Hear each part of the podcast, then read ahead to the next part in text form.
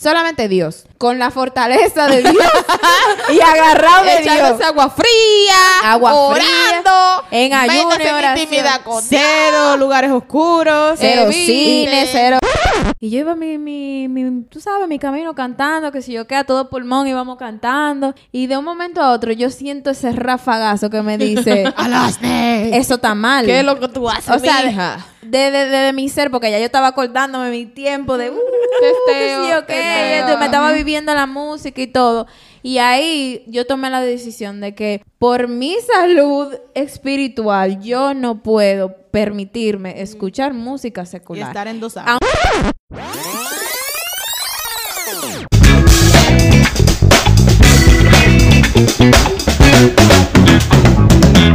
Bienvenidos, bienvenidas a su podcast favorito, Alerta Gas. Aquí estamos una vez más por el mismo canal a la misma hora, conducido por sus hosts favoritos. Mi nombre es Alasne García. Lourdes Aponte. Ay, de García. Marisa del Rosario. Y también, señores, tenemos una casa. Estamos, eh, nuestra iglesia tiene redes sociales. Estamos en Facebook como Ministerio Casa Llena de Gloria y en Instagram como Casa Llena de Gloria. También tenemos unos amados pastores tan bellos que los amamos, Ronnie y Esther García. Un abrazo. Les mandamos un abrazo y espero que no nos pongan en disciplina luego de este episodio. Mujeres, estamos, estaremos hablando de algo súper interesante que causa mucha polémica dentro del mundo cristiano. Y son esas áreas grises que hay donde ni sí ni no. Pero ¿cómo así, Aria Grise? Ponme clara, por favor. Ilumíname. Bueno, esas son las áreas donde ni estoy muy segura de que se puede, pero tampoco estoy muy segura de que no se Porque puede. no son explícitamente puestas en la Biblia. Exactamente. Por ejemplo, una de, una de esas áreas y las que más tienen conflicto son los tatuajes. Ay, ay, ay, ay, ay, ay. ¿Puede un cristiano hacerse tatuajes? Ups. Para que ustedes sepan, señores, antes de comenzar el tema, nosotros estamos aquí en un debate. Oye, yo, quiero, yo le voy a ser un poquito honesta con ustedes. Nosotras tenemos, antes de empezar a grabar, tuvimos una pequeña polémica aquí entre nosotras cuatro, porque tenemos todas opiniones muy diferentes. Pero el propósito de, de todo este conversatorio es que, primero, hacia la palabra usted forme su propia opinión. Exacto. Exactamente. Y segundo, de que se edifique un poco y de que realmente podamos todos, podamos aprender y, y edificarnos a través de, de esas áreas grises de que no sabemos qué hacer en esos temas. Porque la realidad es que la gente se hace esas preguntas. Eso y es tiene, claro. y tiene como esas dudas y muchas veces por miedo a ser juzgado, porque a veces queremos ser más santo que Dios. Y eso es lo... Señores, el, el Jordán siete Señor veces. conoce tu corazón. Y tú no haces nada tratando de decir que tú eres el más, el más que sí yo... No, no, no, no, no, no. Incluso Jesús le llamaba a esa gente eh, sepulcros blan- blanqueados porque por fuera manifestaban una forma y por dentro estaban totalmente podridos. No estamos diciendo que nuestros hermanos están podridos No. ni nada, sino De que es un tema que es con debate, pero que yo misma me he hecho esa pregunta y muchos jóvenes, adolescentes, incluso mayores, se pueden estar haciendo la misma pregunta. ¿Es pecado o no es pecado tatuarse? Ni no podemos hablar de zona grises sin mencionar el, el versículo de Corintios, no recuerdo bien ahora dónde está, pero dice, todo me es lícito, mas no todo me conviene. Todo me está permitido, pero no todo edifica. O sea que hay cosas con las que usted va a estar de acuerdo, ¿verdad? En, en hacerla, pero... Y que la Biblia no necesariamente dice, wow, esto es pecado, pecado, pecado y te va para el infierno. Pero que si de alguna manera no te dejan una buena consecuencia en tu vida, pues entonces yo debo censurar eso y decir, bueno, esto no me conviene, yo mejor no lo hago, aunque no sea pecado como tal, ¿verdad? Yo te voy a decir la verdad. Hablando claro, a mí me gustan los tatuajes. Correcto. Y realmente me haría uno, si no, si no medicina, pero me haría uno. Y creo que no es pecado. Eh, pero sí creo que todo va a depender de tu intención al hacerte el tatuaje. Exacto. De qué tú quieres expresar a través de tu tatuaje. Exacto. Todo va a depender también de, de- de- del extremismo, porque no podemos caer en, en que, ah, la Biblia me dice que no, no me dice que es pecado explícitamente, entonces yo me voy a llenar de tatuajes. Correcto. No, Sí, ese no es el propósito. Hay, hay otra cosa que la Biblia no dice que es pecado, pero usted sabe que si usted se, se involucra en eso, le va a ir mal. Correcto. Fumar, por ejemplo. La Biblia no dice que fumar es pecado, pero si usted tiene un hábito de fumar usted sabe que usted le va a dar un cáncer y que usted está involucrado, usted tiene una adicción y las adicciones nos alejan de Dios. Entonces, todo es con, con el sentido con el que usted lo haga. Y cuando la Biblia habla de pecado, en la mayoría de los casos, ¿verdad? Con, es, la, es la intención detrás de la acción. Y voy a leer Levítico 19, que yo sé que las personas que saben Biblia saben, eh, han leído esto. Pero antes de que tú lo leas, ¿qué tú opinas de los tatuajes? Correcto. Lo sí, que ella estaba, ella estaba como no me gusta. Espera. Ella como que se No, está como que se está, se Sí, está como no saliendo de... No me lo mare, no me lo mare. A mí no me gustan los tatuajes. ¿Y a ti, Aide? A mí no me gustan. A mí me gustan, pero voy voy a lo otro. Es como dice Alana, la intención de tu corazón. Yo no estoy desesperada por hacerme uno, porque a mí me gustan mucho. A mí me gustan, no de estos que son de que muy elaborados, sino los sencillitos, pero yo no tengo esa desesperación de que tengo que hacerme un tatuaje porque, porque sí, porque se ve Pero te gustan. Pero me gustan, sí. Yo, mm, bueno, yo te puedo decir que a mí me gustan eh, los caballeros con tatuajes. Perdón.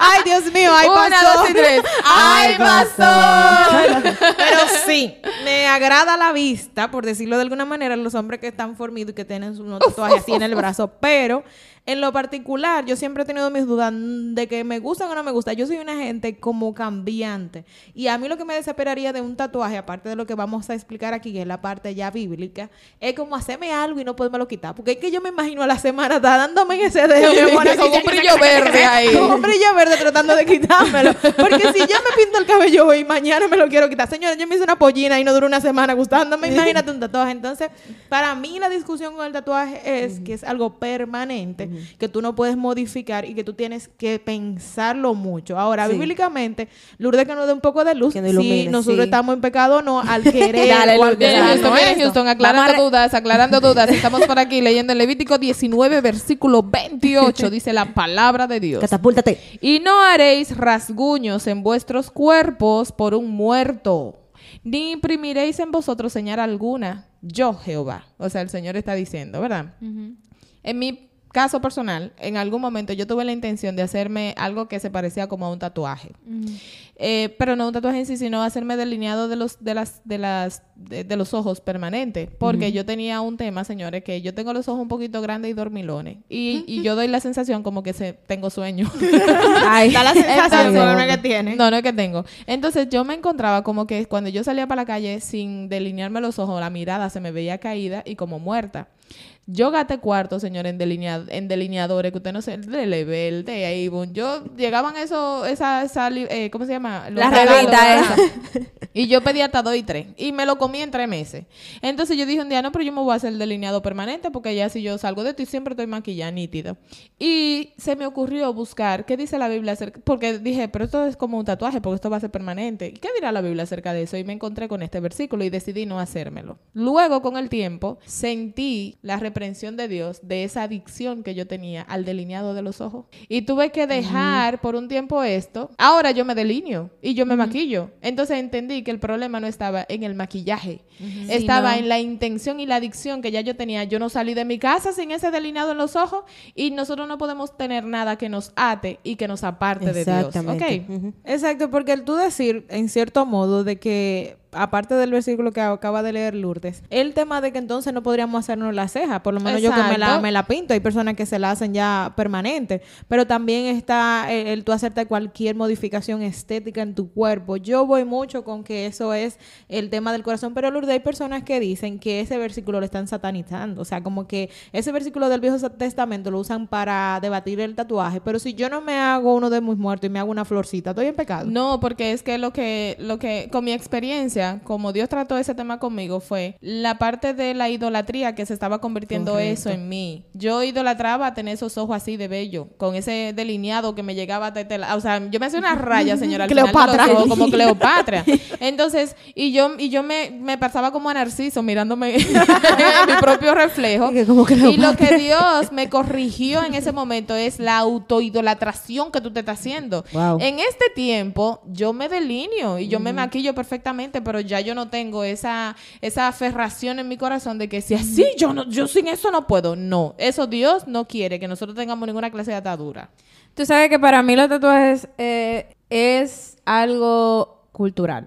También. También, porque eh, en esos países árabes los tatuajes es algo común. O sea, lo- la cosa en, en, En henna, en, en la mano, en sí. las manos y hasta permanentes. Es muy común. Entonces, ¿cómo le digo yo a una de esa gente que ese, el versículo, con- ese versículo de la Biblia, o sea, ¿cómo yo se lo explico? Yo entiendo lo que tú dices, que es idolatría y todo eso, pero la gente saca ese versículo de, De contexto, contexto. y entonces quieren satanizar todos los tatuajes. Pero si no vamos a eso, entonces yo no me puedo hacer microblading en la ceja porque eso es tatuaje. Ni cambiarte el color de pelo, ni ponerte bracer tampoco. Porque son modificaciones que tú te estás haciendo del cuerpo. Lourdes, yo tengo entendido que ese versículo tiene un contexto y una razón por la cual Dios le dio esa palabra en ese momento al pueblo de También, Israel. también. No somos expertos en escatología bíblica, pero en este mismo capítulo de Levítico hay una serie de normas y reglas que el Señor le está dando al pueblo de Israel para que no se contaminaran con otras culturas paganas. Y ahí no solamente está hablando de las señales en el cuerpo y de hacerse rasgaduras, también habla de que, de que no coman ciertas cosas, ciertos alimentos para que no se contaminen. Habla de no contaminar a sus hijos haciéndolos fornicar para que no se prostituya la tierra y se llene de maldad. Dice también de que no se olviden, que no sean agoreros, ni encantadores, ni adivinos. Y eso sabemos que es pecado, porque la Biblia es muy explícita en decir que los adivinos, los fornicarios, eh, los hechiceros no entrarán al reino de Dios. Sin embargo, en esa lista de pecados no dicen los, ta- los que tienen tatuajes. Entonces, en conclusión, Casualmente. sí o no, no, sí. Bueno. Bueno, Bueno. se lo vamos a dejar a usted, Es un- oyente. Es un, a- al, al final vamos a, a especificarlo, vamos a, a recoger todo, pero ahora mismo está en un... esa Seguimos la zona gris. Seguimos la zona Miren, gris. para yo cerrar eh, ese tema, yo como eh, servidora en eh, público en el Ministerio de Alabanza, me llegó este rema. Señores, miren, Chava. si usted tiene algún tipo de, de- de servicio en la iglesia, si su pastor o su líder le dice o, o no está de acuerdo que usted haga, se haga el tatuaje, señores, no desobedezca a su pastor. Por obediencia, exacto. Aunque, aunque usted le, aunque usted le guste, porque es que uno se tiene que someter. Tú no vayas a la playa con un traje, con un traje de saco, ni, ni nada por el estilo. Uno tiene que someterse a las autoridades. Y nuestras autoridades aquí en la tierra, como cristianos, son nuestros pastores. Y ahora que tú dices eso, me acaba de llegar un rema. y- Chama, estamos de rema en rema aquí, señores. realmente yo estoy siendo muy edificada con esto porque yo tengo muchas áreas grises. Pero ahora mismo estoy pensando de que aparte de áreas grises en la Biblia, hay puntos bien claros. Y uno de los puntos más claros que se deje que hay que respetar a la autoridad. Claro. Si lo que tú quieres hacerte, que es un área gris que no lo especifica en la Biblia, va en contra, va te va a hacer desobedecer tu autoridad, entonces automáticamente eso se vuelve pecado. Entonces, claro, para allá voy. El pecado no va a ser que usted haga el tatuaje. El pecado va a ser la desobediencia y la rebelión que usted está mostrando contra su iglesia y, lo, y los claro de ahí. que hay Correcto. Si esa área gris hace que tú cometas un pecado de desobediencia, Wow. de no honrar a tus padres, que es un mandamiento, de, de, de hacer cualquier otro pecado, entonces no es el tatuaje, no son los piercing, Otra vez. es lo que viene con ello. La acción, la, la, eh, la intención detrás de la acción. Y ahora que tú dices eso, yo, eh, o sea, creo que quedó claro de que usted no va a salir a hacerse el tatuaje, sino que usted tiene que ver el contexto de su iglesia, su pastor y todo eso.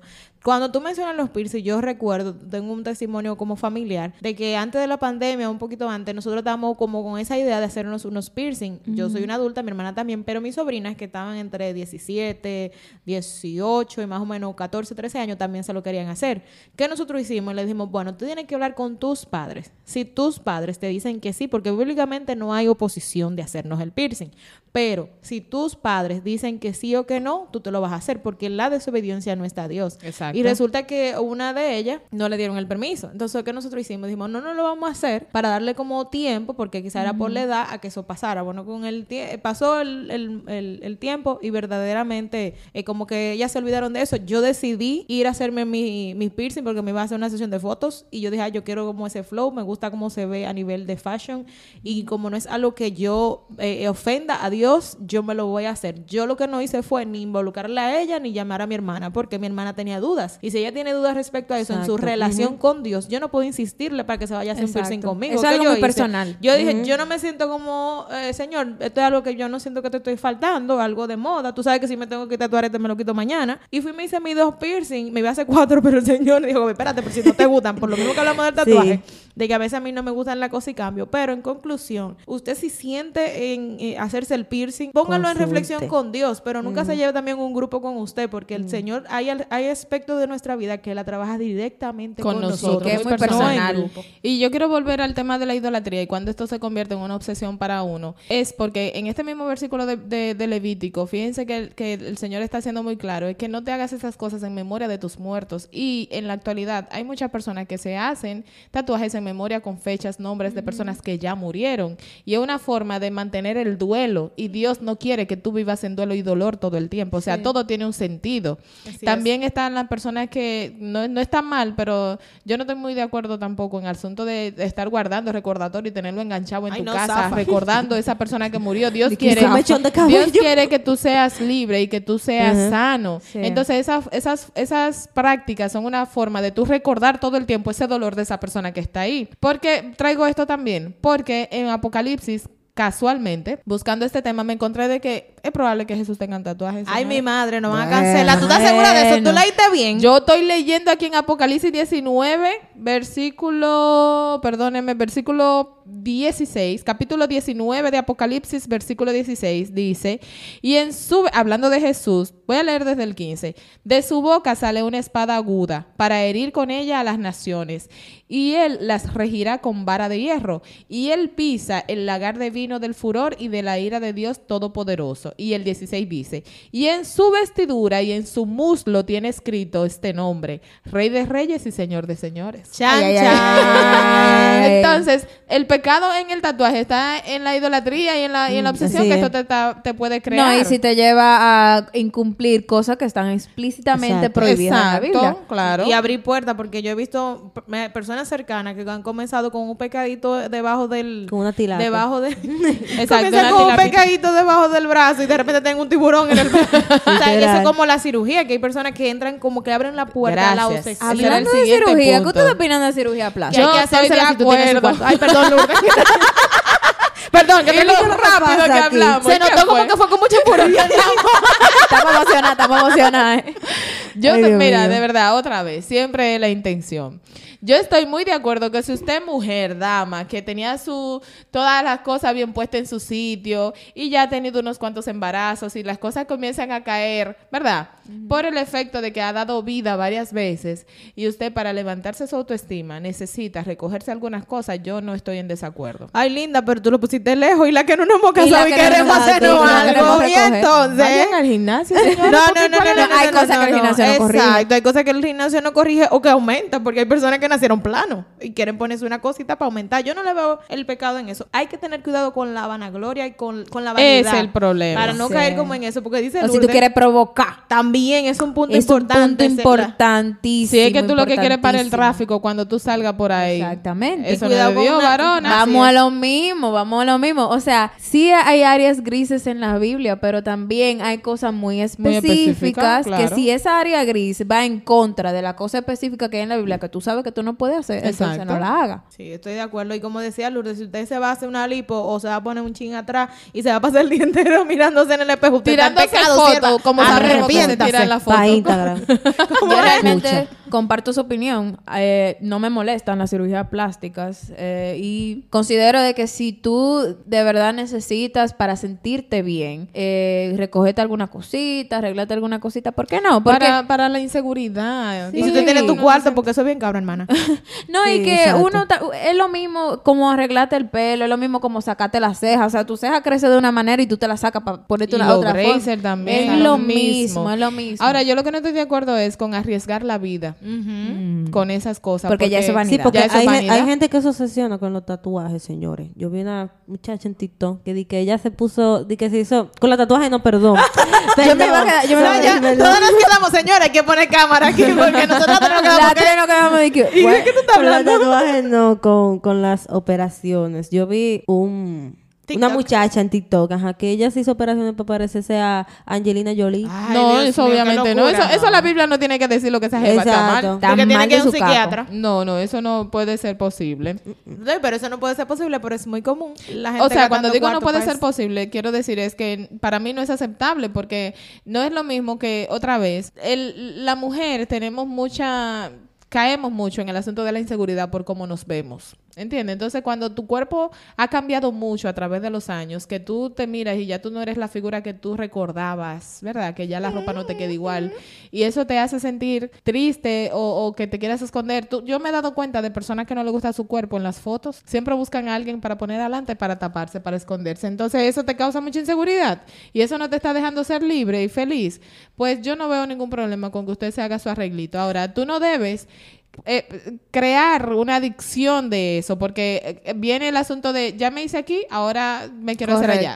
Y cuando tú vienes a darte cuenta, tú llevas cinco cirugías, ya eso es vanagloria y, y, y, y aflicción de espíritu. Y una Sí, tarjeta porque- negra también, porque, o sea, una black card, porque para tú hacerte cinco cirugías tú tienes que tener bastante Pues yo dinero. conozco gente, mi amor, que no se cansan tú. Yo he, yo he conocido gente que piden préstamo. Pa' eso. Para hacerse una Ah, ya, eso, carro. eso debe ser pecado ya. Como un Claro. carro. Piden préstamo, van al banco, denme cuarto para yo hacerme una cirugía. Ay, pero Eso como de- demasiado, pero de verdad tú me has edificado mucho porque yo estaba pensando en hacerme algo y ahora con este tema voy a tomar la decisión de hacerlo. Señores, yo, le voy a, yo Bueno. le voy a confesar algo. Cuando. Ay, ay. le voy a confesar algo. Cuando eh, quedamos en que íbamos a hablar sobre este tema, a mí me dio como un pánico, me subió así como, como desde la cabeza Ella está hasta los blanca, pies, blanca. Y me dio como un frío y hasta sudé. Y yo dije, ay, mi madre. En Dios disciplina vamos a terminar nosotras Ay, después de Dios este mío, tema. Yo que tengo tres días que me, que me, que me acerqué a Dios.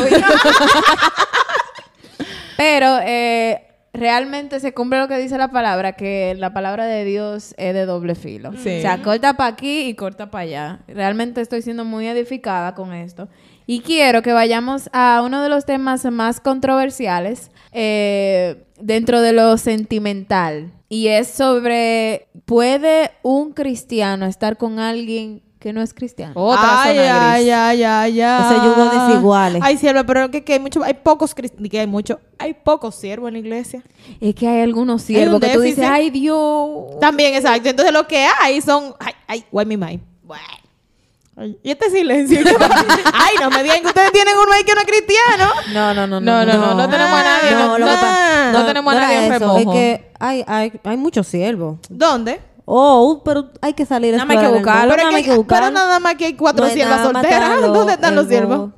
Aquí solamente vemos cuatro mujeres solteras de diferentes edades. Atención, siervo que nos escuchan. Pero hay Atención, el Instagram de Marisa, Mari- de Rosario Marisa. Por favor, mándale un mensajito, dígale que le hice Dígale hola. Gracias. Hola. Recuerden que ella linda. tiene el lenguaje del amor de servicio y de palabras de afirmación. Tiempo, tiempo, Tiempo de calidad y en servicio. Pero ella coge transferencia también. También. ese es un, a mí, de verdad, ese es mi lenguaje. Pero señores, volviendo al tema, eso es una pregunta muy, muy controversial porque que, dígame. Yo tengo una opinión acerca de, obviamente. porque, y si, y si el novio que yo tengo no es cristiano, pero él es bueno, él no habla mala no, palabra. y- todo va a depender si tú eres cristiano o no. Tú siendo cristiano, Exacto. puedes tener Exacto. un novio que no a sea mí me cristiano. da miedo. Yo realmente, mi opinión personal es que si, por ejemplo, tú te acercas a Dios, te conviertes, eres cristiano y estás soltero, entonces no deberías buscar una relación en una persona que está fuera del evangelio. Ahora, si tú entras al cristianismo con una relación, entonces, primero, tú debes tratar de que esa persona se acerque a Dios. Pero para mí es un área muy gris porque yo no puedo venir donde te decirte, no, deja a tu novio porque ahora tú eres cristiano. O sea, Es que eso es... Persevere, es- persevere, Eso Selva. es muy, muy delicado porque es que a veces nosotros pensamos que somos nosotros que vamos a convertir a la gente. Es otro Y que punto yo tengo, yo tengo mi novio, mi novia y yo lo voy a llevar a la iglesia y se va a convertir. Y que y ahora me llegó a la mente, ¿y qué pasa si yo me descarrío para estar con, con un... A eso un que no hombre, podemos llegar. y yo me descarrío, me meto con él y... Eso es una posibilidad Es muy una latente cuando te metes con alguien que no es cristiano. Y yo quiero rescatar eso que decía Alasne.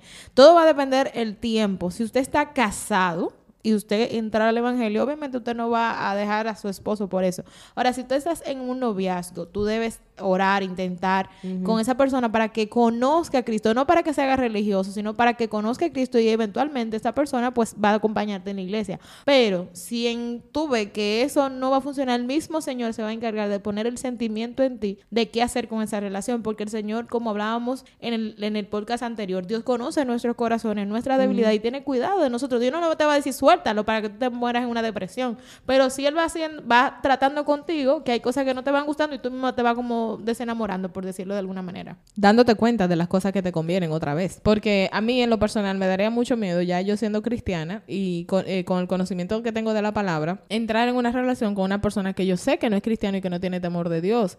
Porque mi proceso en Dios ha sido de crecimiento, sanidad, el Señor madurarme, enseñarme y formarme. Una persona que no ha hecho nada de esto es muy probable que me maltrate. Entonces, Y eso que no- me da que no entienda tu relación No va a entender Dios. mi relación con Dios, no va a entender. Y la Biblia dice que no pueden caminar dos Si si no de estuvieran de acuerdo. Entonces, es. ahí es que está el punto. Me conviene. La Biblia no me dice que eso es pecado de manera abierta, pero no me conviene porque ya yo sé de entrada que estoy haciendo un yugo desigual. Señor, y tenemos que tener cuenta porque, ¿qué pasa? Es el hombre que no es cristiano, quiere una cristiana para casarse. Para que tú veas, la quieren Sí, buena, yo pero no quieren otra. Ay, sí, yo mira, mira, yo he escuchado eso. Hay gente que, por ejemplo, su mamá es cristiana y, por ejemplo, es un hombre. Ay, yo quiero una mujer cristiana, pero son, mira, uno desacatado uh, en la avenida. Que- dime, yo, yo eso no lo entiendo. entiendo. Tú quieres el beneficio, pero no te quieres Gracias. sacrificar. Y sin embargo, mire, yo no sé si esto es como por cultura. La mujer que no es cristiana no quiere un hombre cristiano para ella.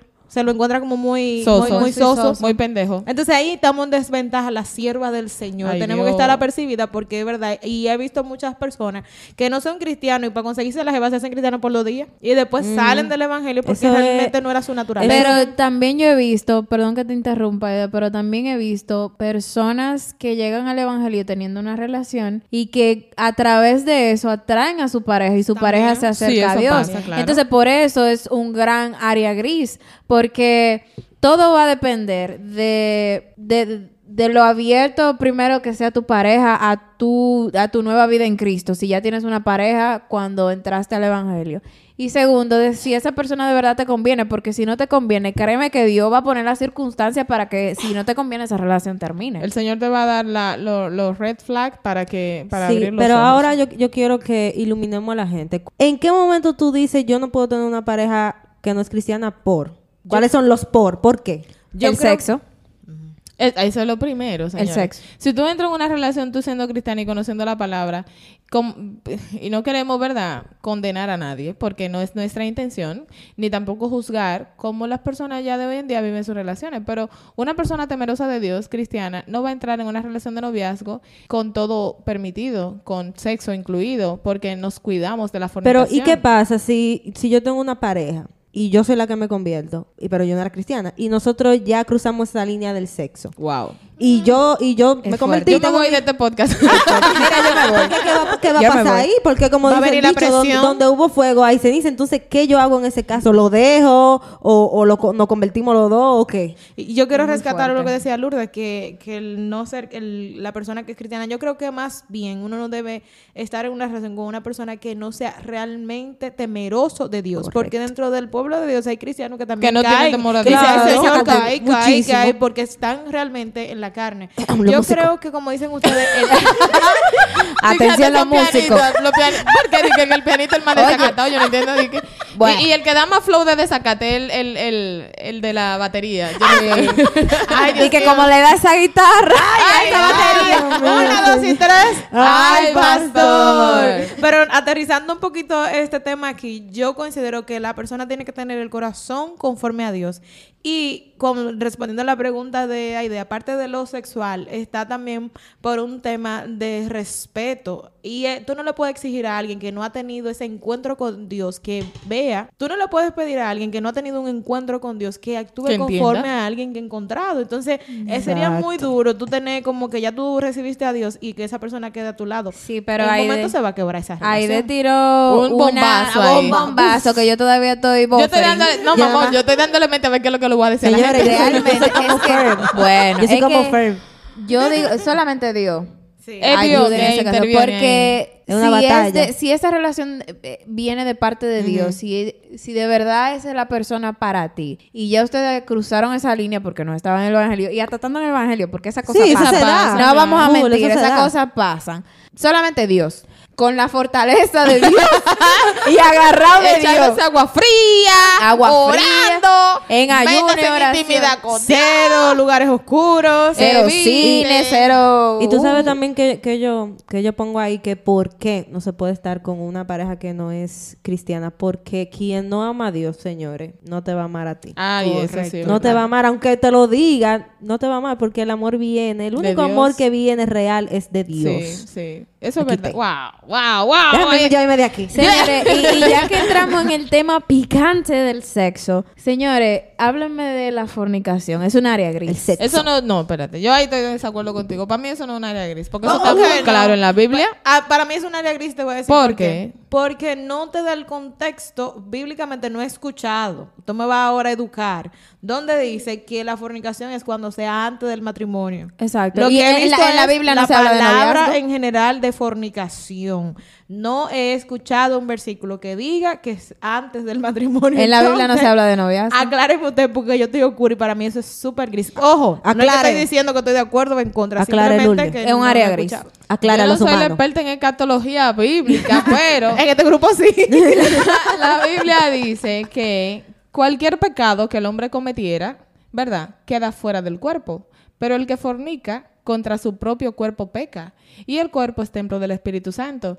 Y, que, y dice también que, que quien destruye el templo, Dios lo destruirá a él también.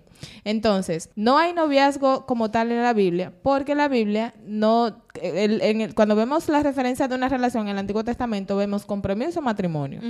Y recuerden que en aquel tiempo no existían jueces civiles para firmar un documento. Lo que era válido era la palabra, la palabra dada. Sí. Y el acuerdo entre las familias. Y se hacían algunas... y vamos el a- tú me das una vaca y yo te doy un chivo. Exacto, ese trueque era una forma de acuerdo y ya de manera ante los ojos de Dios, como nosotros nos pusimos de acuerdo con este compromiso y con este matrimonio ante los ojos de Dios, ya eso es válido. Dios bendice el poder del acuerdo.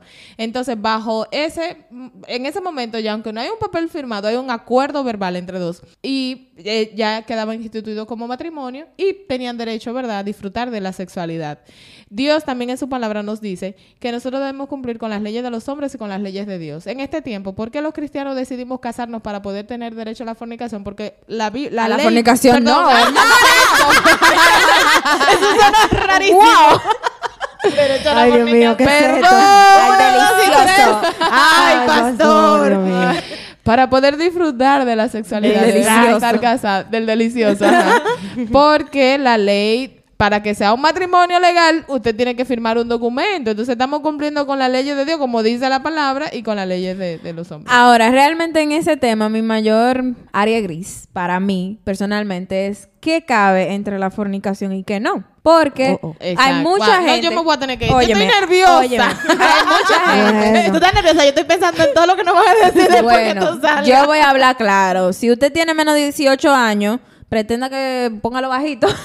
No tenemos Pero- adolescentes, cuida, cuida el lenguaje. Sí, sí, No, no, estamos yo no, hablando no me voy a poner, obviamente no me voy a poner explícita, Claro, pero claro, claro. hay muchas personas que consideran la fornicación solamente el acto, acto sexual, per el se, coito. el El coito. Ahora, hay otras el personas laico o- no. o- Lourdes, estamos hablando en serio. Lourdes. Dios mío, Lourdes. Lourdes siempre tiene que salir con una. Lourdes. Dime, ¿tú Pero tienes, es, verdad, tiene sentido. Lourdes, tú tienes 13 años. dale, dale. eh, mejor Pero, óyeme, óyeme. Ay, Dios, hablar. Señora, yo estoy sonrojada y de todo, pero hay otras personas que consideran fornicación todo lo que lo que incluye el preámbulo El contacto también, físico. contacto físico, masturbación, incluso hay gente que dice que, que versa- besarse en idioma francés, en idioma francés es fornicación, entonces eh, para mí es un área gris muy grande. Quiero decir algo y no sé si está en lo correcto, pero como he visto que Dios en- a, a través de la Biblia nos educa es que si hay algo por lo cual entiende que nosotros tenemos que hacerlo, lo deja como manifiesto. Cuando Él creó a Adán y Eva, no dice en Génesis que él celebró el primer matrimonio. O sea, Yes. él, lo- él le dio su bendición. Ahí no había juez civil. Y luego ellos se reprodujeron. Entonces, Exacto. eso es lo que me da a mí la respuesta de que la fornicación tiene que, es cuando, lleg- primero cuando usted está, ¿verdad? Obviamente, si está casado y comete adulterio, etcétera, pero que el Señor quiso tener un orden. Organizarte primero. Organizarte en pareja y entonces luego que tú tires para adelante. Y respecto a lo que decía Alasne, mi pensar es que después del beso, lo que usted haga más profundo y que sea con fines de eh, erotismo, por decirlo de alguna palabra, cae en esa, en esa fornicación y sobre todo es una puerta terrible Yes. para que usted pueda desencadenar los más profundos instintos de hombre y que usted no pueda cerrar esa puerta. Pero que entonces si es por eso, hay algunos besos que mejor no, mejor No, tuviera que cuidado. Déjame porque- más- déjame ponértelo más claro. Para mí, la fornicación entra de que usted pasa del beso a mano y por ahí María Seba. Desde el- Exacto. Desde que el pasa de segunda base. Usted tiene Del que cuello poner sus para abajo, eso es límites. fornicación No, ya, es que uno tiene que poner sus, sus límites. Algo muy importante. Porque Yo tengo hasta calor. Ay, sí. y si eso es usted con una mujer moderna, yo no me imagino un religioso. Ay, Dios mío.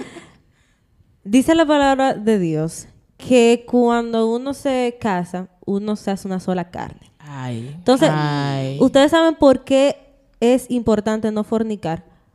Porque usted no es una sola carne con esa gente. Correcto. Y ustedes saben la transferencia que se hace por ahí, espirituales. ahí.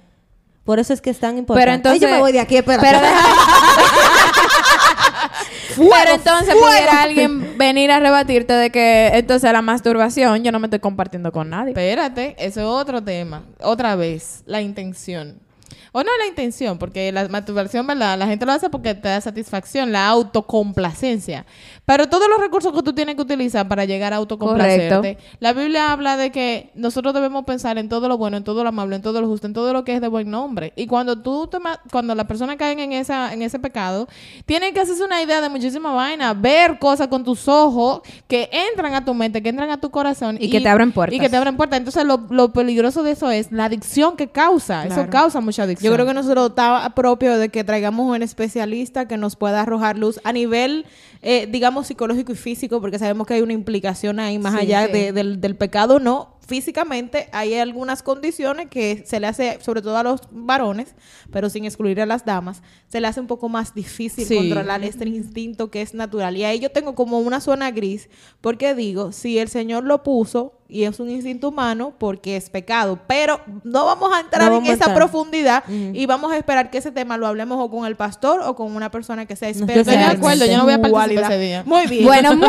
on. Cerremos esto ya. Rápido, rápido. moving on. corran. Quiero que hablemos de zonas grises en cuanto a lo financiero. Eh, me gustaría que hablemos sobre las apuestas, casinos, jugar Dale. a loto, eh, Herdao. tener un san. De no debe ser pecado. Bueno, a mí me han dicho que, que el san di que, que... Pero es un ahorro De- colectivo. dejemos que la mami cash no ilumine. Vamos. Es correcto. mami cash, mami cash, mami cash, mami cash, mami cash. La mujer que tiene Señor, lo, lo recibimos en el nombre de Jesús. Bueno, la finanza, usted dirá, mi cuarto son míos, yo me lo gané, yo lo trabajé, yo puedo hacer lo que yo quiera con ellos. Y hasta cierto punto es cierto, ¿verdad? Pero usted tiene que saber lo que a usted le conviene. y, y usted le da el valor al dinero dependiendo de cuánto le costó producirlo. si a usted no le importa que su cuarto se le vayan en alcohol, en cigarrillo, en juego, en apuestas, y usted no lo sudó tanto, ¿verdad? Entonces usted no lo va a apreciar. Pero yo le, le, le insto a que maneje bien su finanza porque es el futuro suyo y el de su familia. Lourdes, eso está muy lindo de que nosotros cuidemos la finanza, pero ¿cómo tú le dices a la doña del barrio que la quiniela es pecado o no? Eso es lo que yo quiero saber. Yo puedo jugar una lota el O, sábado. por ejemplo, que tú tengas un resort y hagan un coro en un casino. Un O bingo. un bingo. Ay, O sí, un bingo. Ah, maestra. Y mira, yo te voy a decir una cosa. Yo eh, estaba, yo estaba en Texas Oye, con mi familia y como 200 estábamos, y dólares. estábamos en una, en una fiesta y yo me, gané, yo me gané como 200 dólares en un Sí. bingo. Ay, Oye, Pero entonces, eso ¿es pecado o no pecado? ¿Eh? Déjame, espérense, señores, pues déjenme buscar la Biblia de la apuesta de azar, porque nosotros sabemos que la Lotería Nacional, por ejemplo, fue instituida por una persona religiosa de nuestro país, con una causa muy noble, que era que esos fondos fueran destinados de alguna manera a personas necesitadas, temas de salud, creo, que fue el padre Villini, de hecho, en un hospital con su nombre. Pero cuando nosotros vemos las consecuencias de la Lotería Nacional, que vemos hombres que dejan el futuro de sus hijos, La casa. la casa, todo. hipotecan lo que tienen porque entraron en una, en una dinámica de apuesta. Eh, de hecho, psicológicamente hay una enfermedad que se llama ludopatía, que es tratada por psicólogo. Entonces, me conviene hacer esa dinámica de exponerme a caer en una adicción de juego. ¿Me conviene? No me No me conviene. Entonces, la Biblia no me tiene que decir que eso es pecado. Ya yo sé que eso a mí no me conviene. No me conviene a mí, tampoco le conviene a mi familia. Porque yo estoy poniendo en riesgo el patrimonio de mucha gente. Y ahí vamos de nuevo al mismo punto. ¿Por qué yo lo voy a hacer? Cuando yo estoy apostando Exacto. que yo quiero duplicar el dinero. Ah, No, y la ah, Biblia ahí lo dice claro. la avaricia. La Biblia lo dice claro. Raíz de todo mal es el amor, Amor al y, dinero. Sa- y Salomón fue bien claro, todo es vanidad. y aflicción de espíritu. Entonces, no, realmente... Exacto. Para darle como un misterio. Entonces, realmente volvemos al mismo punto. En per se, per se no es pecado. Ahora, lo que es pecado es lo que viene detrás. Lo que viene con eso, que si tú tienes que, ya tú tienes una adicción de que si tú tienes que empeñar la casa, empeñar, qué sé yo, que... Hasta a- a- oye, hasta tu título universitario para tú apostar, entonces ya ahí se vuelve un problema y se vuelve pecado. Eso es un vicio incontrolable. Desde que tú abres esa puerta, yo no, no creo que un cristiano pueda estar jugando loto, no.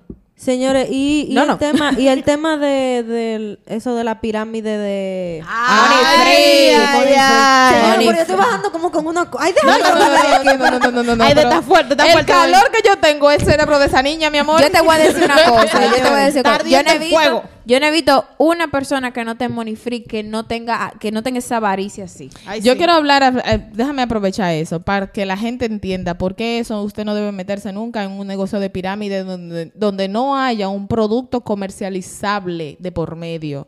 Señores, matemáticamente hablando, todas las personas que ganan dinero haciendo negocios hacen esta dinámica. Yo tengo un producto que necesito dinero para elaborarlo, lo vendo con un beneficio y me gano un dinero. Correcto. Los bancos no tienen un producto físicamente que te venden como tal, pero su dinero, el dinero suyo de, de cada ahorrante, es Su capital de trabajo, se lo prestan a uno más necesitado que usted, le cobran unos intereses por eso y hay un producto en el medio. El que producto el es el mismo mismo dinero. Cuando a usted lo invitan a formar parte de una pirámide donde me dicen, Lourdes, entra con cinco mil pesos y tú te vas a ganar mil por cada persona que tú entres con cinco mil también y yo me busco cinco tontos más Sí, y yo los otra palabra, pongo- pero qué bueno que dijiste tonto. y los pongo ahí, me gano mil por cada uno, ya yo recuperé los cinco mil que puse, pero yo nunca me estoy enterando en qué se está invirtiendo ese dinero. No hay un producto comercializándose, no hay una, una, un, un documento de inversión que está generando intereses. Y las personas que se involucran en esto pueden durar varios años haciendo que la pirámide crezca, pero hay un día en que van a quitarle el eslabón de abajo Y se cae la va a caer la pirámide, porque no subsiste un negocio sin un producto de por medio comercializándose, no hay forma, el dinero no para dinero, señores. No. Pero y entonces la gente que vende té, amo y Eso compañía? sí, esos son más creíbles porque hay un producto, tú compras, Exacto, la gente la compra la patilla, es eso. complicado eh, eh, eh, crecer, crecer. porque hay productos que no, no son tan atractivos y la gente no cree en ellos y es más difícil, pero son más transparentes. O sea que el tema con este tipo de negocio, por lo menos lo que sí tienen un producto, como tú acabas de mencionar, si tú eres cristiano, no es el que tú no vendas el té. Pero- y ese afán de meter más gente debajo de ti, ahí sí Lo que pasa es que hay, hay un asunto Sí. de, ustedes lo mencionaron ahorita, del amor al dinero. Y ninguna cosa que te ofrezca a ti enriquecerte rápido puede venir de un corazón sano. Porque no existe eso. De hecho, la Biblia dice en Proverbios 13, versículo 11, que las riquezas de vanidad van a disminuir, pero el que recoge con mano laboriosa aumenta sus riquezas. O sea que está bíblicamente demostrado que para usted hacerse rico y tener bienestar económico, usted tiene que trabajar laboriosamente. No pensar que mañana usted se va a meter en un negocio que usted todavía lo está viendo medio, medio turbio y que en tres meses tú te vas a hacer millonario. Además, además, nada que se vea medio turbio es bueno. Claro que no. O sea, apa- eh, apariencia de pecado Es es, pecado. pecado. Es Es pecado. pecado. Yo creo que este tema quedó súper claro. Yes. Y quiero que pasemos a algo que es otra vez Picante, es picante, súper, picante, picante. súper controversial y es un área muy gris, Ajá. que es el alcohol. ¡Ey, Romo! Y, ro- y más, señores, nosotros los dominicanos, El que teteo. eso es de nuestra cultura, fiesteo, teteo y que viene, fiesta, mañana que viene attached con ese con el con el alcohol. ¿Qué ustedes opinan de eso? Cuéntame. Yo te voy a dar mi propia experiencia, porque primero vamos a dividir culturalmente, como tú decías, eso. En Europa se usa que una copa de vino tú la acompañas con la comida, es un digestivo. Y como tú bien decías, aquí eso no es digestivo, aquí es romo para Es tetear. romo. Entonces, yo te voy a hablar un testimonio que yo tuve personal. Cuando yo comencé eh, en el Evangelio, yo tenía como algunos meses, no recuerdo si un año, yo todavía no tenía ese tema de que si tomaba alcohol o no, porque en nuestra iglesia sí se predica acerca de eso y que obviamente, eh, como dice en la palabra, el siervo de Dios no es dado al vino y que un poco de, de- de levadura puede Le da toda la masa. Correctamente. Entonces siempre ya son muy claros con eso de que si usted puede evitarlo, pues que lo haga. El caso es que yo tenía como esas ocasiones en donde decía, esto no es un problema, yo no soy una gente dada al alcohol, no tengo un tema con eso y para mí eso no, no es nada. Y de vez en cuando y de cuando en vez me tomaba un vino, lo que sea. Estoy en la casa de un X y se arma una cena, bla, bla, bla, sacan vino y me preguntan qué tú quieres. Yo, ah, pues sí, dame una corona, eso no es nada. Uf, me bebo mi corona. Llega una persona que no es cristiana y está comiendo al lado de mí y me dice, pero ven acá, Maru. ¿Y cómo es este tema de ustedes los cristianos?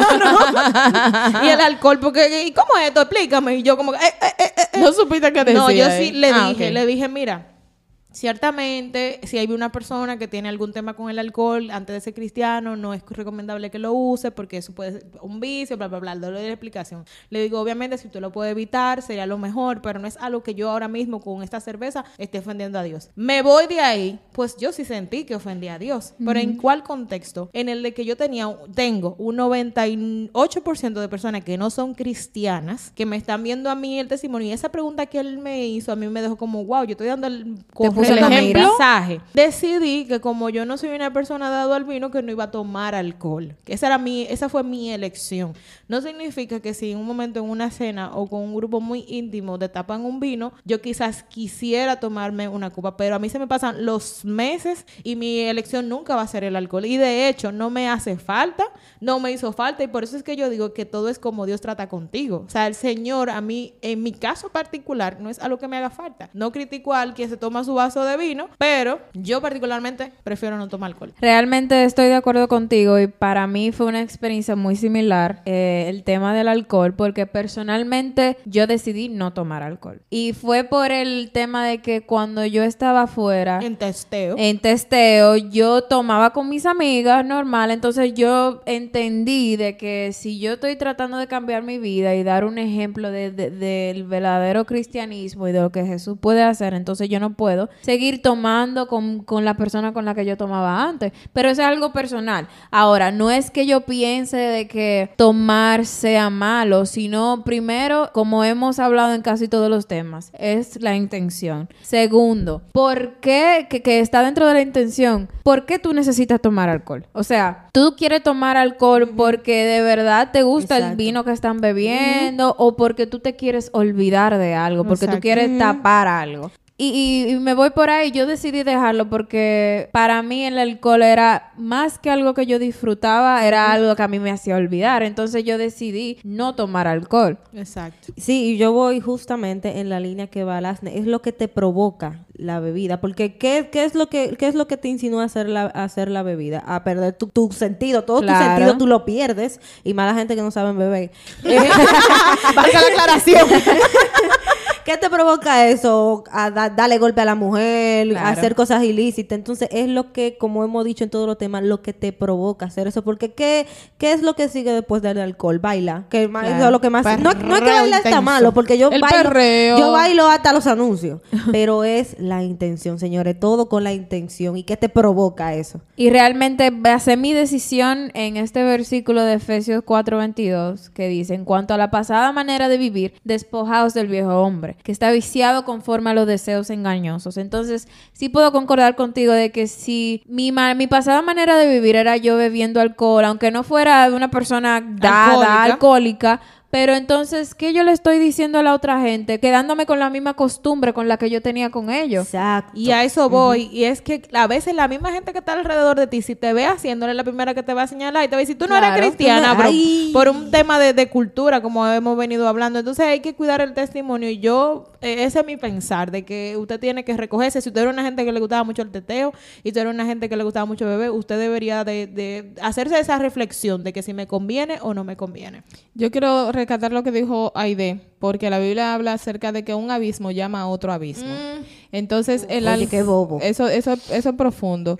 Cuando tú tomas alcohol, ¿cómo te sientes? Desinhibido completamente. Afloran todas las emociones, afloran todas las cosas que te, te da miedo en tu, en tu forma natural de hacerlo. Tú te das permiso de hacer muchísimas cosas y la Biblia Te habla acerca, desinhibes. te desinhibes. La Biblia habla acerca de que el Espíritu Santo de Dios nos dota de uno de sus, de sus dones, que se- de sus frutos, que se llama dominio de sí o dominio propio. ¿Qué quiere decir? Que nosotros tenemos que tener dominio de nuestra naturaleza carnal y someterla y no darle rienda Wow. suen- suelta a los deseos pecaminosos de la carne. Entonces, después de que tú estás borracho, hay muchas personas que le da por tener sexo.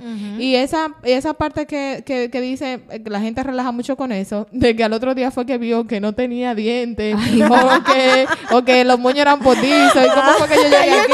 Señor, el alcohol, hay un refrán que dice, no hay mujeres feas, lo que falta es romo. Ay, ay, ay. Entonces, ¿cómo es posible que un cristiano se esté haciendo la pregunta de que si tomar es pecado? Bueno, para mí, para mí eso no es una zona gris. Para mí eso está muy claro. Hay una, una parte en la Biblia que habla en Proverbios 2, 21, perdón, Proverbios 21, 17 que dice que el que ama el placer será pobre. El que ama el vino y los ungüentos no se enriquecerá. Y, entiendo que esta versión aquí habla de los ungüentos, de estas cosas que te dan como esa sensación de placer. Ahí me imagino que deben estar incluidos los cigarrillos, los estupefacientes. Exacto. Entonces, una Todo eso entra en la misma droga. categoría, todo. Entonces, otra vez. La hierba. en el Proverbio 23, Proverbio 23, 21 dice, porque el borracho y el glotón se, empro- se empobrecerán y la gente que es somnolienta se vestirá de harapos. O sea que... Que eso- anda de madrugada en testeo. Exacto, eso, eso estaba súper claro. Y aparte también, señores, en la Biblia dice que los borrachos no van para el cielo, literalmente. O sea, que yo puedo beber, pero no emborracharme. No bebas porque te va a hacer costumbre. Sobre todo cuando ya nosotros conocemos la palabra. Yo tengo un testimonio acerca de eso. En los tiempos de la pandemia yo estaba trabajando desde la casa. Y trabajar desde la casa, yo trabajo finanzas. Y durante ese tiempo había mucha presión financiera en, la in- en las industrias. De alguna manera, ¿verdad? Mucha gente perdieron su trabajo, pero los que no perdimos nuestro trabajo, gracias a Dios, tuvimos que trabajar demasiado. Sí. Entonces yo terminaba mi faena súper exhausta. A las siete y media yo estaba conectada y a las nueve a las 10 de la noche todavía estaba pegada a esa computadora. Entonces eh, yo me quedaba la noche completa generando ideas y apretaba mucho los dientes de madrugada por el mismo estrés. Entonces fui al supermercado en un momento y hice mi compra y puse un vino en, el, en la compra. Y vine para mi casa, qué sé yo, y un día muerta de un estrés, me bañé, hice cena, cené y me bebí media copita de vino, pero yo tampoco he sido nunca una persona dada al alcohol. Y me bebí media copita y me di una relaja, señores, que yo dormí feliz, tranquila la noche entera. Me desperté al otro día como, wow, qué heavy. Te diste un pase de vino. Sí, me relajé mucho. Y yo dije, no, pero nítido. Entonces me, me quedé durante la semana, que en algún otro momento de día sí full apretado, hice exactamente lo mismo. El vino duró como, como casi la quincena completa, porque no fue que yo me senté y me bajé esa botella de vino. El caso es que cuando yo volví al supermercado a hacer mi compra, yo volví y compré otro vino. Y pasó De lo mismo. de carriá mil veces. A la tercera, que estoy en el supermercado y estoy en mi carrito y ya terminé de comprar lo que necesito y voy chu, chu, chu, chu, chu, chu, chu, para el pasillo de los vinos a comprar mi vino. Viene para la Biblia, el Espíritu Santo me dice... eh, hay un versículo que habla acerca del siervo de Dios. Te dice, ¿verdad? vas Que no a dado al vino. Tú, di que yo te estoy dejando Yo tranquila, te estoy a ti. Dice que el siervo de Dios no debe ser una persona dada, Dada al vino. El ministro de Dios no puede ser dado al vino, ni mujeriego, ni pendenciero, hombre de una sola Ni mujer. brechador. Todas esas cosas. Entonces la palabra de Dios vino a mí en ese momento, pues ya una te la dejo pasar, dos, ok, pero tres, mamá, no, va, devuélvete ahí. Entonces tuve que devolver el vino para su vitrina otra vez. Y yo quiero rescatar que eso en el caso de las personas que somos cristianas, pero si tú no eres cristiano, también debería plantearte este tema de que qué tú buscas con el ¿Por qué alcohol. bebes? ¿Por qué bebes? Y sobre todo, ¿dónde van tus finanzas cuando tú estás en teteo todos los fines de semana? Y a qué, eh, al final, ¿qué tú vas a sacar de todo eso? Que es lo que yo entiendo que es la reflexión para el que no es cristiano. Y obviamente tomar en cuenta todos estos versículos que nosotros hemos hablado, porque realmente hay una reacción. Y cuando el Señor habla de algo es porque no va a ser conveniente para tu vida. Así es. Bien, y quiero que terminemos con el tema más controversial de todo, que es la música. Ay, la música, señores, ay, Bad. Bunny. Ay, ay, ay, ese espíritu de Bad Bunny fuera. Señores, yo de verdad es un tema que me ha tocado en lo personal, porque mi familia somos muy musical, o sea, como que nosotros tenemos el ritmo en la sangre y como El el, flow, el swing, el flow. swing, el swing. A mí me criaron de aprende a bailar la bachata para que nadie te en la calle te haga fronteo, aprende a bailar merengue porque tú tienes que aprender desde niña. Entonces, para mí, cuando yo llegué al evangelio, y yo un testimonio que lo he dado en, en varias ocasiones, yo era fanática super mega wow de Romeo Santos. O sea, una cosa de que me sabía todas sus canciones, si había que ir para Romana, íbamos para Romana atrás de Romeo, no me importaba. Y si me hablaba mal de Romeo, me desgraciaba contigo. A ese nivel era. Entonces, yo, porque a mí me gusta el hecho de que sea dominicano, de que sea internacional, bla, bla, bla. Tu Romeo, mami. Tu Romeo. no, sí, me hacían ese bullying y yo me mataba con cualquiera. Un testimonio, espérense. Marisa, déjame- para que la gente se ría un chin. Yo tuve una decisión tan grande la última Ahí vez va que fui Lourdes, a ver- acá va Romeo. Claro, ¿A ti te gustaba Romeo? Oh, pero a mí me encantaba. Aventura, mana. Y cuando ellos también. hicieron el concierto de Last, como que se iban a separar, que fue su última gira, Ajá. Romeo, nosotros fuimos a verlo y todo, y guay, que sí, ok. Entonces, él, él sale de último. La banda está ahí tocando, El más mejor. y él sale de último con un, con un abrigo de este muy parecido a Captain Crunch. Ajá. Kaki. Y cuando él subió del centro de la tarima, esa ovación se fue.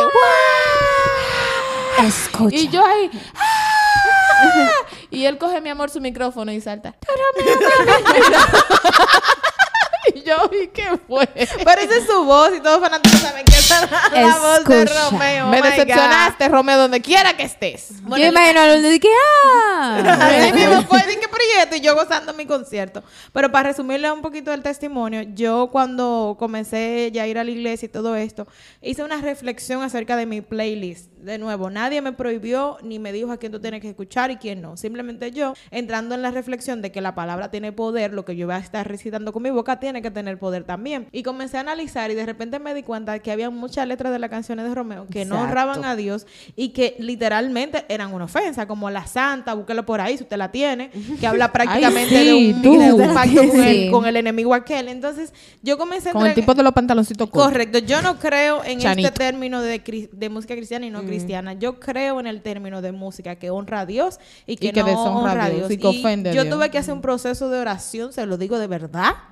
Señor, quítame el de mi corazón. y mira, cuando él hizo el concierto en, en- en New Jersey, que rompió un récord, todavía yo siendo cristiana, eh, te estoy hablando. Eh, todas las mujeres se fueron para New Jersey, Elena, compañía. El caso Ah. es que yo le dije a Vini, Vini, hazme un live para yo poder ver lo que estaba pasando. Y ella me hizo un live en Instagram, Ay, sí. pastor. Una, dos y tres. Ay, Ay, pastor. Pero ya te entiendo. Y cuando yo hice eso, yo dije, ay, Dios mío, no, pero esto es algo que ya Una obsesivo. obsesión. Entonces me puse en un... No por- es amor. Ay, doña, pues está peor. se llama Sí, obsesión. literalmente. Entonces lo que hice fue entrar en un proceso de decirle, Señor, yo siento que esto no está correcto. Hay mucha música aquí que no te honra a ti, así que quítame el deseo de Romeo. Y de, tomé un... Lo dejé de seguir, que todavía lo seguía, y etcétera. Y rompí ahí mi relación con Dios, porque... Perdón, mi relación con Romeo. Romeo. Ustedes ven cómo lo tenía él en lo alto. Porque al final lo que nosotros tenemos es que entrar en la reflexión si lo que yo estoy escuchando honra a Dios o no honra a Dios. Bueno, yo particularmente a mí me encanta la música. Yo disfruto más ¿En que serio? yo la No, no me nos lo No me imaginar. Ay, señora, pero déjame terminar. Pensábamos que estábamos obligadas. Para que la gente, la cantando. Pero- gente que no escucha por primera vez, que no conoce ahí de ella, es la adoradora, mi amor. la, la Cristina Di Clario 2. Ay, Dios, qué qué ¡Qué payola! qué payola, Dios Eso sí mío. que cuando ella sea famosa, si yo tengo que comprar una taquilla, mira, nos vamos a desgraciarla. Yo no compro taquilla. le dije, cuádrate, cuádrate. Cuádrate, ven, que tú me vas a pagar a mí una taquilla de entrada. Pero bueno, aparte de yo cantar, a mí me gusta mucho bailar. Yo era la que la que siempre armaba los bailes en, en los colegios y siempre me ha gustado bailar. Señores, yo bailo hasta los anuncios. Y yo siempre he disfrutado la música eh, por venas de mi papá. Y yo me senté un día, papi, háblame como, como padre, no me hables como pastor. No, mentira, háblame como pastor, no me hables como padre. Yo puedo escuchar música del mundo porque cuando estamos en un supermercado y ponen cualquier música, una balada, tú la cantas. Entonces, ¿cuál, cuál es el- la diferencia, la, dis- la disputa? Y él lo que me dijo, y concuerdo mucho con eso, que al final es lo que tú sientes en tu corazón al escuchar esa música. Exacto. ¿Qué, qué, qué es lo que, ¿Qué es lo que te impulsa a hacer eso? Porque la, vamos a poner, por ejemplo, Bad Bunny, que es lo que está ahora. Bueno, es doliente. Bueno, ¿Qué, ay, es lo, qué es lo que es, qué es lo que te impulsa a hacer, a hacer esas cosas? A hacer esa, esas canciones, a, a tener sexo escucharla, ilícito, sí. a darle golpe a las mujeres, a desvalorizar a las fumeteo, como mujeres. dice Marisa. a hacer un sinnúmero de cosas y estamos claros que hay gente que le gusta eso, que eso es lo que le gusta. Entonces, para mí eso fue una batalla muy grande para mí porque a mí yo soy muy dada a la música. Pero Dios trabajó eso conmigo. Como tú dices, Dios trabaja eso contigo. Dios te lo revela a ti. Y, y hay, y hay que dejar que cada quien, el Señor le instruya de una manera de una manera de una manera particular y que el Espíritu Santo sea el que nos quite y nos pone porque Claro. él es el único que nos puede instruir. Claro. Él trata personalmente, Personalmente, con cada uno. Realmente, para mí fue una decisión muy personal que yo no te voy a, a obligar a que tú tomes la misma decisión que yo, pero yo decidí cortar con toda la música del mundo y te voy a explicar por qué. Música secular. Sí, con toda. Porque yo tenía un área gris ahí.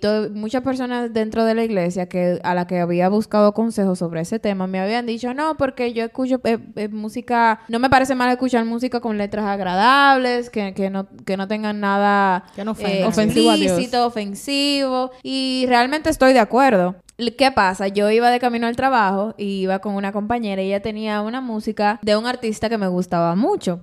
Y yo iba mi, mi, mi, tú sabes, mi camino cantando, que si yo queda todo pulmón íbamos cantando.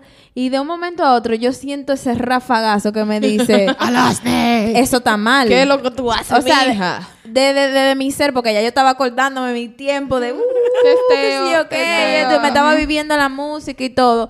Y ahí yo tomé la decisión de que por mi salud espiritual yo no puedo permitirme escuchar música Y secular. estar en dos aguas. Aunque la letra En esté, aguas, aunque la, aunque la letra esté bien, aunque la letra no tenga nada ofensivo, personalmente a mí Sí, como, co- como en mi relación con Dios sí me afecta. afecta. Sí me afecta, entonces por eso tomé la decisión de que no la voy a escuchar, prefiero no escuchar música, porque como dice, como dijo Jesús, si tu mano te, te pro- te- no te permite entrar al cielo, pues córtatela, mejor entrar con sin mano. Entonces yo decidí cortar con la música porque para mí era algo que, que era algo que yo no podía controlar, no podía estar en esa área gris, para mí era o blanco o negro. Y yo te quiero de- quiero hablar claro con respecto a eso. Y no nos hagamos lo loco. Todo el que no está escuchando, que es cristiano, sabe perfectamente que un poco de levadura leuda toda la masa. Correcto. Entonces, la música tiene una influencia muy grande en el ser humano. La música te mueve a estados de ánimos, emociones. a emociones. Eh, la gente que sabe de música sabe que hay, vibra- hay, hay sonidos y vibraciones específicos que te producen ciertas emociones. Sí, correcto. Nosotros, dice la palabra de Dios, que somos creados para la alabanza de su nombre. Nosotros somos creados para adorar a Dios. Y en estos días vi un video de un experto en música que dice que el cuerpo humano es un instrumento musical. Nosotros tenemos eh, música literalmente por dentro. Cuando tú... Ah, con razón, es que yo soy mi Por eso no nos gusta, porque son- por sí. Yo siendo un piano más o Una menos. cosa así. Entonces, eh, yo me identifico mucho con el testimonio de Alasne porque a mí, es re- yo tuve que reconocer, o, o Dios me permitió reconocer cómo la música me cambia el estado de ánimo. Yo no, no canto tan bello y hermoso como Aide, pero tengo un espíritu de adoradora y me gusta mucho la música, me gusta mucho adorar, cantar. Y yo tenía mucha inclinación a la música romántica, Sí. siempre. Corrota Y- y la música romántica no, no ofende a Dios de manera, tú sabes, como tan Explícita. pero te mueve a un estado de ánimo de melancolía De y de tristeza. tristeza. Entonces la Biblia, eso va de- en contra de todo lo que dice la Biblia acerca de que Dios ha depositado en nosotros un gozo, que el gozo del Señor es nuestra fortaleza, y de que el, el espíritu abatido y triste, Dios viene y lo cambia y lo restaura. Entonces si Dios me promete hacer eso conmigo, porque yo voy a buscar eso para llegar a ese estado de ánimo? Correcto. En nuestra sociedad, nosotros sabemos que antes de que, la, por ejemplo, en el tema de la bachata, la bachata, antes de que se colara en los estratos sociales un poquito más alto, era conocido como música de amargue, como esa, esa música que se escuchaba como en los lugares de underground.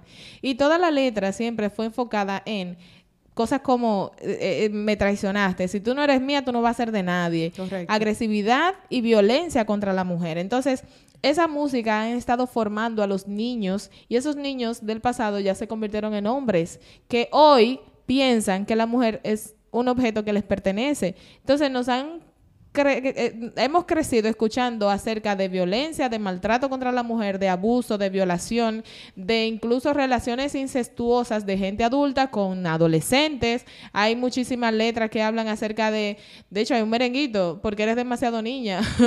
Eh, está Ya hablando de una niña, oh, por Dios. Hay otra bachata también ahí que dice, tú tenías 15 años cuando yo te conocí, a los 16 tú te entregaste a mí. Entonces, ¿A qué me está llevando la música? Nuestra sociedad está siendo formada. La Biblia dice que por el oído entra la fe. O sea, por el oído entra todo lo que tú crees. Por el oído va a entrar todo lo que te está formando.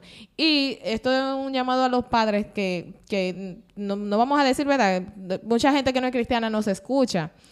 Preste atención a lo que sus hijos están escuchando. Yo de verdad que me da dolor cuando escucho un niño cantando un dembow, cuando escucho un A niño Toquicha. cantando a, do- a Toquilla, cuando escucho a un adolescente cantando a Bad Bunny, que me pregunto, wow, Dios mío, pero, pero yo sé que, que la música es contagiosa, que es pegajosa, pero la palabra, la letra que están entrando por sus oídos están modificando su comportamiento. ¿Y qué va a hacer de esa persona el día de mañana? Correcto. Y, y es lastimoso porque, por ejemplo, la plataforma como TikTok, que hacen muchísimas canciones, y uno queriéndolo no se expone a ella, es difícil pelear esta batalla con la música. Aún nosotros siendo adultas hemos manifestado aquí que tuvimos nuestra propia batalla. Los adolescentes lo tienen más No, y difícil. la tengo todavía, o sea, es algo constante. Todas esas, todas estas áreas grises que nosotras estamos hablando, primero son cosas que nos afectan a nosotras mismas porque estamos en el mundo y, y son cosas con las que tenemos que luchar a diario. Son cosas con las que tenemos que negarnos nosotras mismas porque la mayoría de esas áreas grises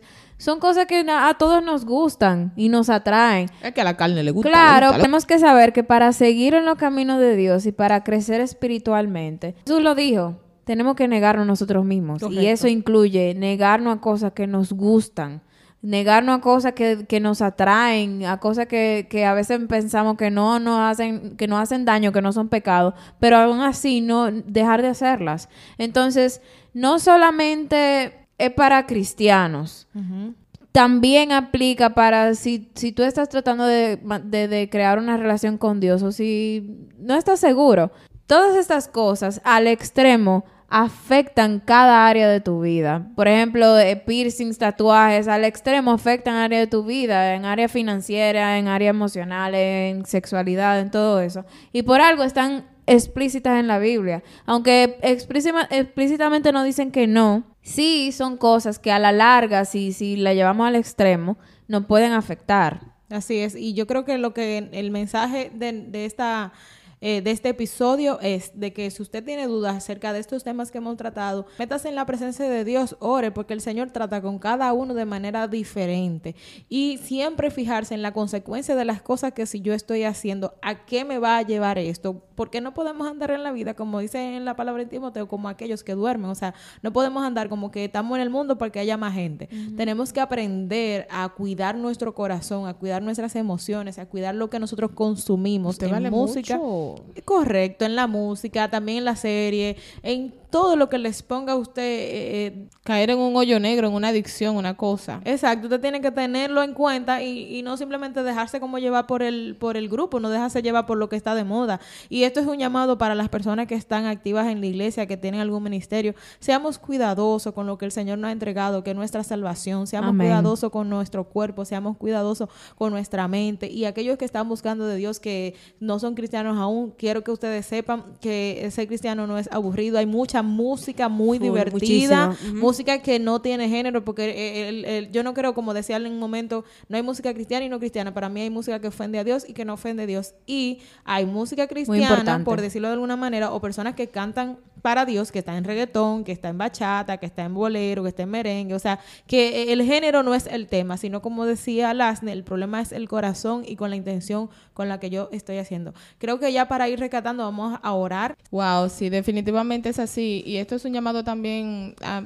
ya para el pueblo de Dios, el pueblo cristiano. Hay un versículo que a mí me, me gusta mucho, está en Primera de Corintios capítulo 8, de versículo 13, que habla acerca de las cosas, esas conductas que nosotros como cristianos tenemos que cuidar por cuidar el corazón de los hermanos que todavía son débiles en la fe. Dice, dice el versículo 10, porque si alguno te ve a ti que tienes conocimiento sentado a la mesa en un lugar de ídolos, y esto podemos parafrasearlo de otra manera, en un lugar de ídolos, en un lugar de beventina, en un lugar de, de que, que tú sabes que a Dios no le agrada o haciendo algo ilícito, ¿verdad? Dice que la conciencia de ese hermano que es débil y que te ve ahí, ¿acaso no se va a estimular a comer de lo sacrificado a los ídolos? Dígase, ¿acaso, en buen dominicano, acaso el, el hermano que todavía es débil, que no es tan fuerte como tú, no se va a ver instado también a cometer eso mismo? Entonces, el, por el conocimiento tuyo se va a perder ese hermano que es débil en, en Cristo todavía. De esta manera, pues, pecando contra los hermanos e hiriendo su débil conciencia contra Cristo, pecas. ¿Ok? Por lo cual, si la comida le es a mi hermano ocasión de caer, entonces no comeré jamás, para no poner tropiezo a mi hermano. Sigamos a orar en este momento. Amantísimo Padre Celestial, te damos las gracias, Señor, porque tú has sido revelado en esta palabra, Señor. Te pedimos, Espíritu Santo, que seas tú, Señor, instruyéndonos y guiándonos en la verdadera palabra, Señor. Que seas tú, Señor, quitando y poniendo, Señor, lo que tú conoces para nosotros, Señor. Que seas tú guiándonos por el camino de la verdad, Señor, Padre.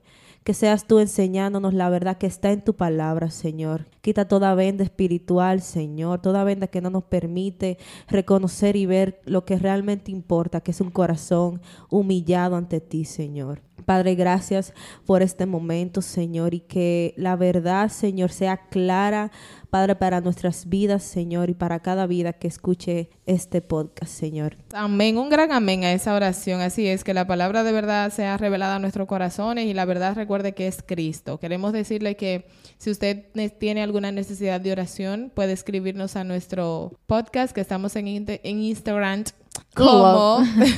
Estamos en Instagram como Alerta Podcast. También tenemos Instagrams Personales. personales e individuales. Yo estoy en Instagram como Alasne Rubí G. y yo estoy como Lourdes Aponte 11. Aide García, puntarilla abajo.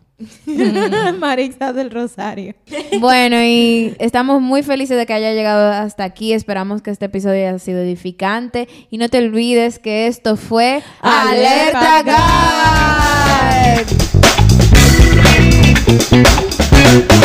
Guard.